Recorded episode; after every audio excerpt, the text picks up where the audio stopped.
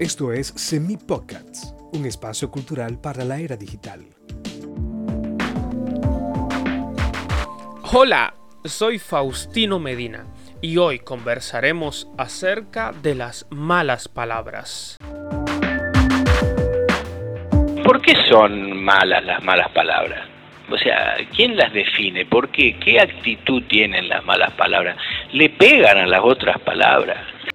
Desde pequeños, nuestros padres nos han advertido, casi con terror, de las malas palabras. Pero, ¿puede una palabra ser mala o ser buena? Para aclarar esta y otras dudas, he invitado a mi amiga y colega Rita Díaz. ¿Qué son las malas palabras? Pues lo que llamamos popularmente malas palabras son conceptos o palabras que de alguna manera representan un significado de insultos, groserías, eh, términos soeces que por lo regular se utilizan en contextos de furia, en contextos de, divergencias de ideas, o sea, cuando están peleando. Y también son palabras que han sido vetadas porque se refieren a órganos genitales, a situaciones sexuales. Yo creo que todas las culturas tienen aquellas palabras que han vetado porque se refieren a una de estas cosas. Realmente eh, no existen las malas palabras, no son malas las palabras, hay contextos en que una palabra puede resultar eh, grosera, puede resultar soez, porque mm, lo que se maneja a través de ella son expresiones muy populares, a veces hasta muy, muy familiares, que se, eh, que se colocan en conversaciones muy íntimas o en conversaciones donde está muy a gusto una persona y por ejemplo, si tropieza, si se golpea con algo, suelta una expresión, una interjección relacionada con su estado de ánimo. Eh, lo que ocurre es que le hemos llamado malas palabras porque lo que representan es algo o vetado por la sexualidad o algo negativo. Son insultos, eh, situaciones que causan vergüenza. Este tipo de expresiones o manifestaciones a veces la mayor parte del tiempo tienen carga agresiva.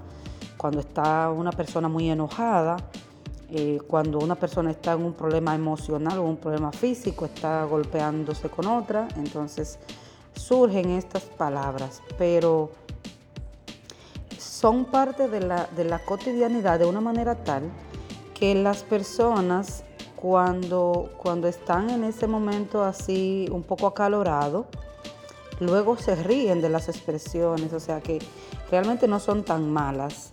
Y otro detalle, los, eh, hay como una cierta picardía. Por ejemplo, los niños cuando toman un diccionario por primera vez empiezan a buscar esas palabras que los adultos le han dicho que, que no son buenas, que son malas palabras, que son groserías porque quiere saberlas. Eh, están en boca de todo el mundo, las escuchan de adultos en contextos eh, muy, muy cercanos y luego entonces lo, quieren repetir. Quieren repetirlo pero con, esa picardía, con esa, porque saben que, que los adultos le van a decir que no está bien. Desde el punto de vista lingüístico no existen las malas palabras no existen porque las palabras ni son buenas ni son malas. Las palabras sirven para comunicar un estado de ánimo, para comunicar un sentimiento, un punto de vista. Y las palabras que consideramos malas sirven para eso. Cuando estamos enojados, se expresa a través de, de esas palabras, de esos conceptos.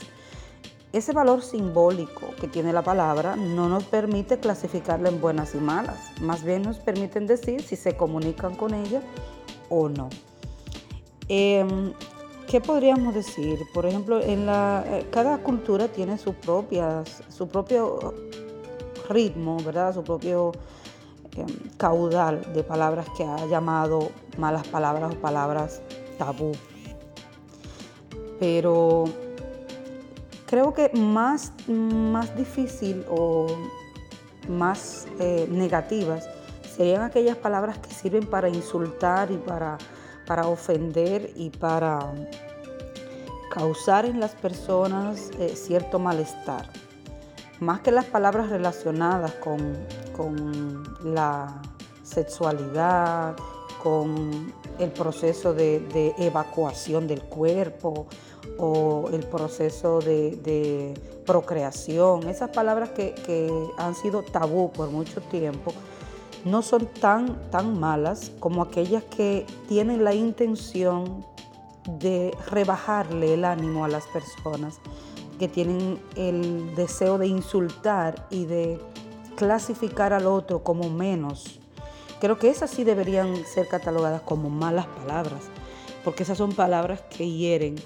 Pero aquellas que son determinadas para, para unos contextos eh, más marginados, pues creo que no, no deberíamos estar clasificando entre malas palabras y buenas palabras.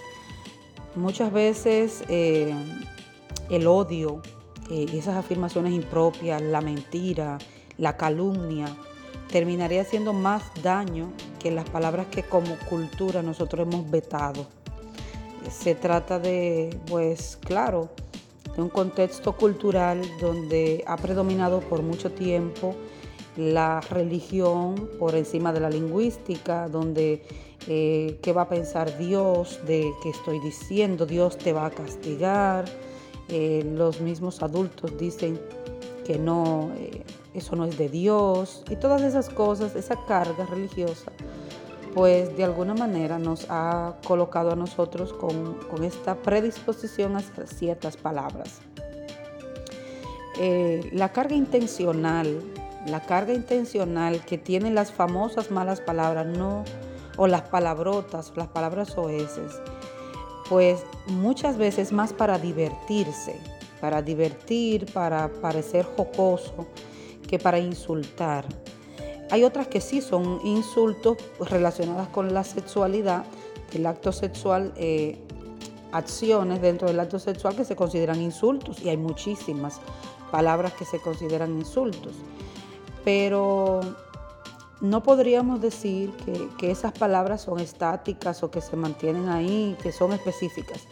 Más bien yo creo que han evolucionado y hay palabras que en un momento dado tenían una connotación muy, muy, muy negativa y luego dejaron de tenerla tan negativa y como que se han relajado un poco y han incluido otras que quizás son más modernas, relacionadas también con los mismos objetos o situaciones o las acciones, pero eh, la, carga ha cambiado un poco. Eh, no podríamos decir tampoco que, el hombre o la mujer son los que hacen o dicen más palabras eh, soeces o palabras que insultan, porque creo que los hombres tendrían, los hombres son más abiertos porque cuando están entre amigos pues se sienten más en confianza.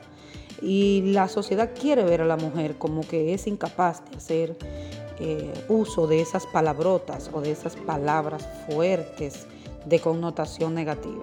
Pero no creo que, que ninguno de los dos sea superior al otro en eso.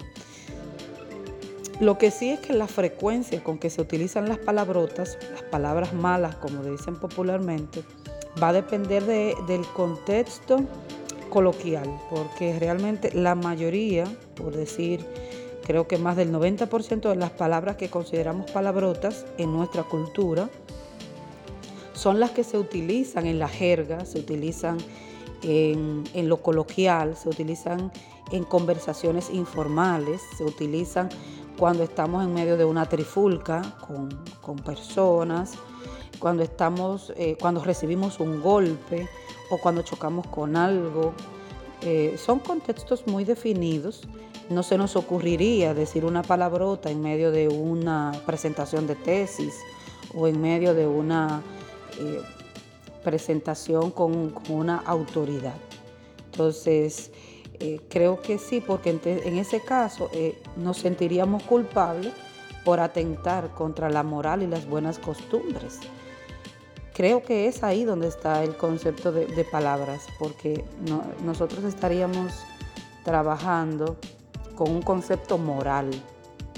Lingüísticamente no existen las malas palabras, pero en el aspecto moral nos sentiríamos como que estamos atentando contra las buenas costumbres porque nos han enseñado que en un contexto dado esas palabrotas, esas palabras oeces, esas palabras insultantes, no pueden ser dichas. O sea que más que malas palabras, yo creo que habría que cuidar el contexto en que decimos esas palabras. Cada cultura las tiene, varían, lo que en República Dominicana se considera una palabrota, quizás es algo normal y corriente en otros países hispanohablantes. Como muy bien ha explicado la profesora Rita Díaz, las palabras no son malas ni buenas, son palabras. Si cuando se habla se hace con maldad, esta maldad no reside en las palabras, sino en las intenciones de las personas. Por eso, cuando hablamos, debemos cuidar lo que decimos, a menos que busquemos dañar la imagen social de quien escucha. Hemos terminado. Espero que esta entrega les guste y les sirva. Hasta pronto.